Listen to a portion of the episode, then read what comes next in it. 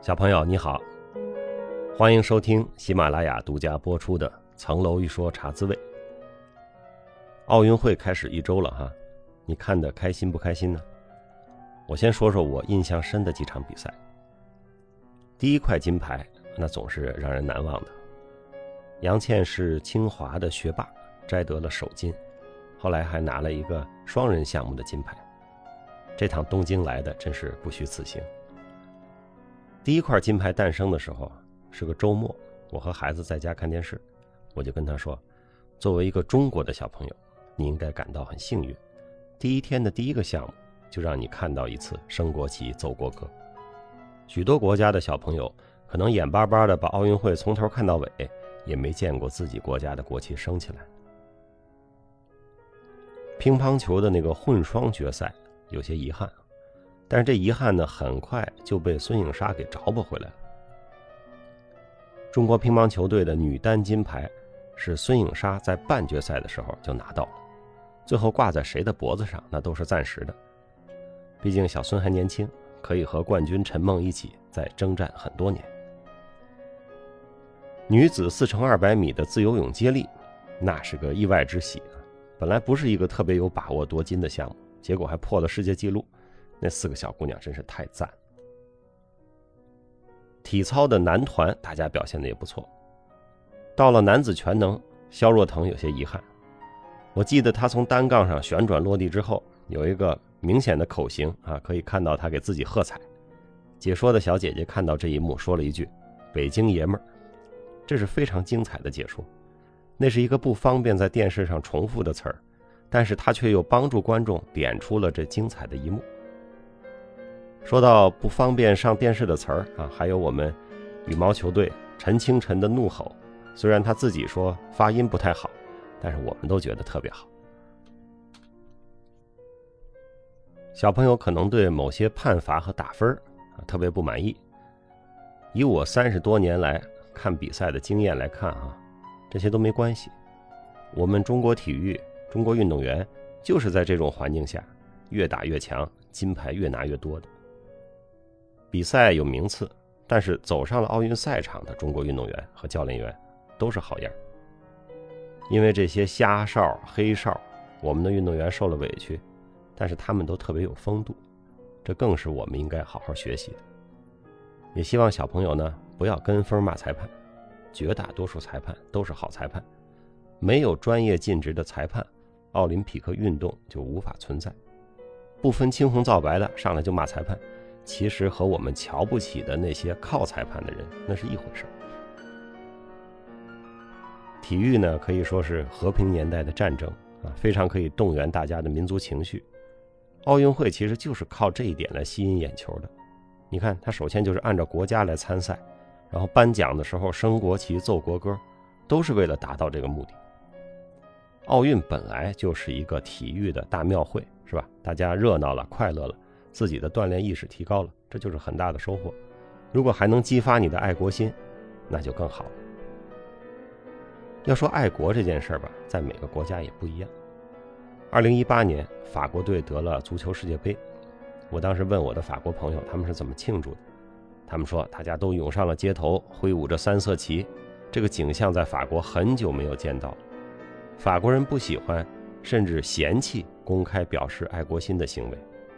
但是，只有拿了世界杯这种事儿，才能让人们不再羞于表达自己的爱国之情。你听着是不是挺拧巴的？爱国，有人说是洗脑的结果，但是我看爱国还是存在于人心的本质之中。法国人那么不好意思表达爱国，藏着掖着的，最后还不是找个突破口就表示出来了吗？当然了，有些思维混乱、逻辑不清。啊，是非不分，甚至心怀叵测的人，也说自己爱国，这就有点麻烦啊！建议这些人还是先看病，脑子和良心要紧，爱国的事儿，这些人可以先放一放。上来先聊一通奥运会啊，今天再播一段书稿，这段叫《三十而立和年少成名。三十而立，这是孔子说的，很多人也跟着说。孔子呢是说他自己：十有五而志于学，三十而立，四十而不惑，五十而知天命，六十而耳顺，七十而从心所欲不逾矩。考虑到孔子活了七十多岁，那应该这都是他晚年说的话，是吧？在人生的末尾，回顾自己的一生，划分了几个阶段。这是夫子自道，他自己是这么成长的。孔子没有告诉别人你要三十而立，也没有从普遍意义上说一个人就应该三十而立。再说了，什么是立呢？有人又开始解释了，立就是成家立业。具体就是结婚买房年薪百万，那这解释就不靠谱了。首先，人家孔子十九岁就结婚了啊，如果结婚算立，那孔子应该叫二十而立。我猜孔子也是不喜欢买房的。一个周游列国的人买房干嘛呀？你去曲阜看看那个孔庙啊，那是后盖的，孔仲尼肯定没有住过那样的房子。你说他是去各国看房产吗？但是在没有飞机高铁的时代，你跑到各处置业炒房，似乎也不太现实。孔子的钱挣得多不多？有人说多，啊，他又当官又教书收学费，应该是个富人。但是孔子也从来不教人要年薪百万。子曰：“君子谋道不谋食，忧道不忧贫。”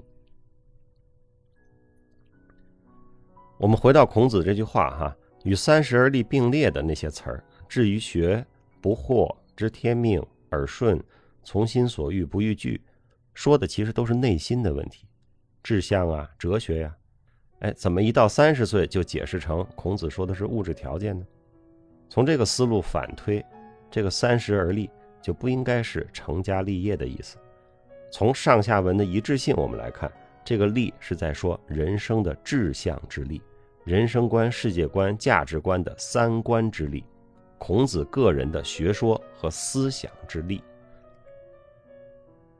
以后啊，谁再引用《论语》说“三十而立”，你今年都二十八了，所以你要怎么着怎么着，你心里要清楚，说话这人就没把《论语》读明白，就自诩为孔子的发言人了。三十而立本来是催人成家立业的鸡血，是吧？到了我们这个时代，都快变成慰藉人的鸡汤了。因为现在更讲究成名要早，发财要早。科技飞跃加上资本市场的推动，让年少的富豪变成可能。过去啊，所有年少的富豪都是继承的，没有自己干出来的，因为财富的积累需要时间。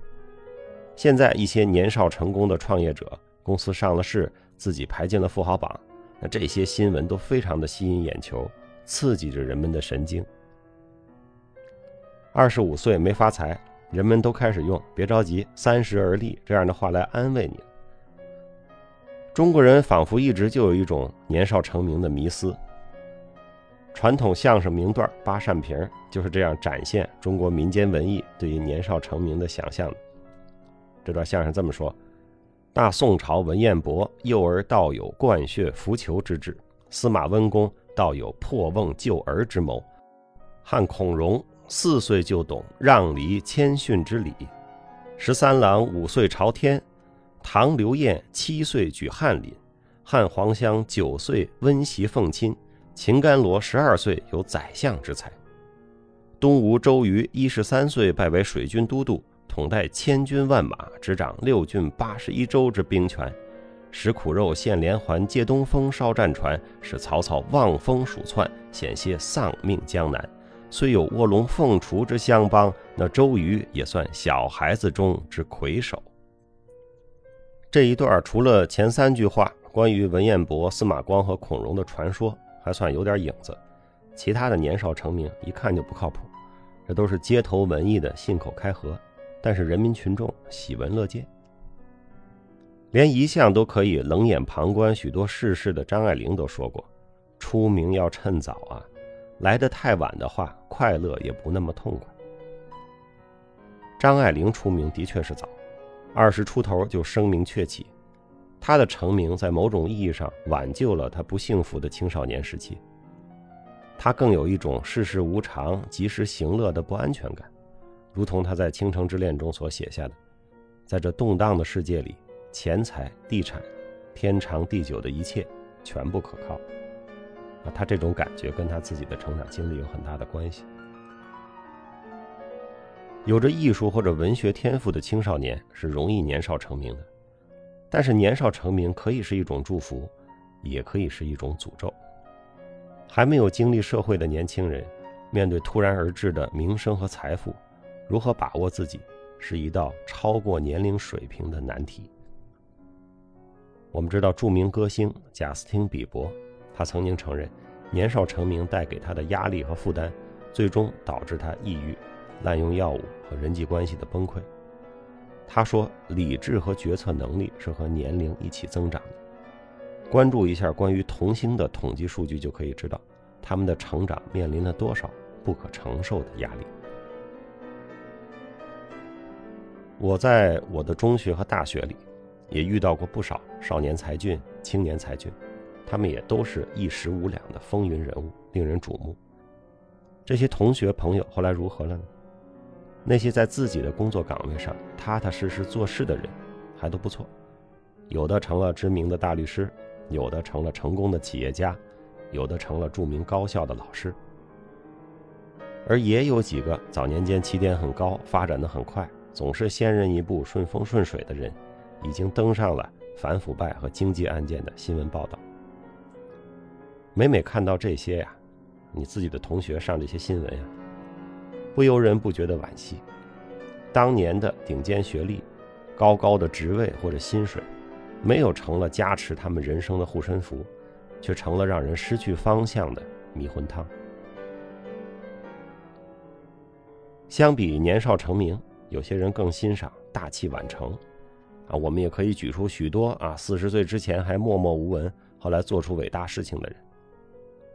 但是，人的一生除了年少成名和大器晚成之外，没有其他有意义的事儿吗？疯狂的追求年少成名固然是不健康的，但是笃定没有年少成名的自己一定是大器晚成，这也是不理性。绝大部分人的人生还是平凡中见精神，平凡中见幸福。即便是成了名的少年和晚成了的大器，他也会发现日子还要一天一天的过，名声带来的好处是暂时的，负担却是长久的。对于年少成名和大器晚成的过分期许，都是有害幸福的。刚才播的就是这么一段书稿啊。关于三十而立和年少成名，你有什么想说的？欢迎给我留言。书稿应该就播到这儿，下周播啥呢？还没想好。小朋友，你想听什么呢？最近疫情重来，请小朋友注意防护，减少不必要的聚会和不必要的出行。同时，请你努力找时间读书，努力找时间锻炼，请多多帮助他人。小朋友，祝你周末愉快，我们下周再见。